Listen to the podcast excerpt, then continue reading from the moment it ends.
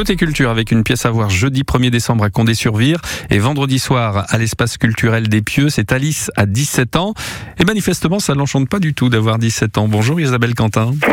Bonjour. Vous êtes la metteuse en scène de cette pièce, euh, pièce qui raconte en fait bon le passage à- de l'adolescence à, à l'âge adulte. Euh, on l'a peut-être oublié, mais bon c'est une période un petit peu perturbée quand même hein, que vous nous racontez là. C'est ça, oui, oui, c'est pas forcément simple. Euh, pour certains, euh, c'est comme une lettre à la poste, mais pour d'autres, c'est plus compliqué.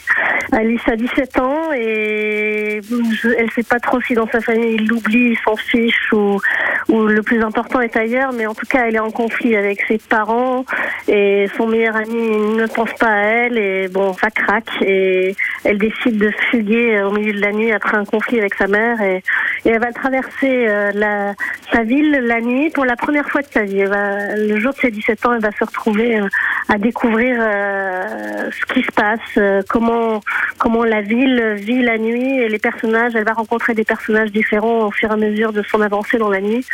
Et, et puis il va y avoir un, un moment de crise, forcément, un moment, euh, un, un moment qui va faire que tout va basculer et qu'elle va mettre un pied enfin dans le monde adulte avec euh, certes douleur, mais aussi euh, une expérience euh, qui, qui va lui permettre d'avancer en tout cas.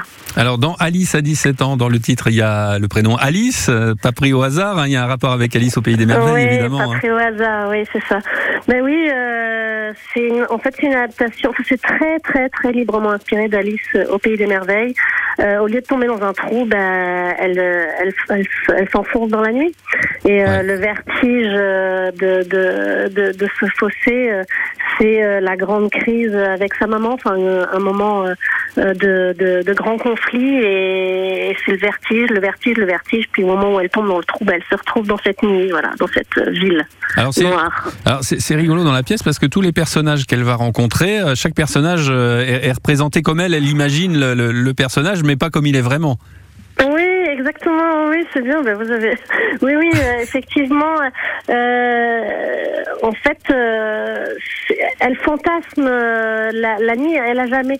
Elle a évidemment, bien sûr, fait la fête, euh, mais toujours dans des cadres un peu protégés. euh, et là, pour la première fois, elle se retrouve toute seule dans dans, dans cette ville.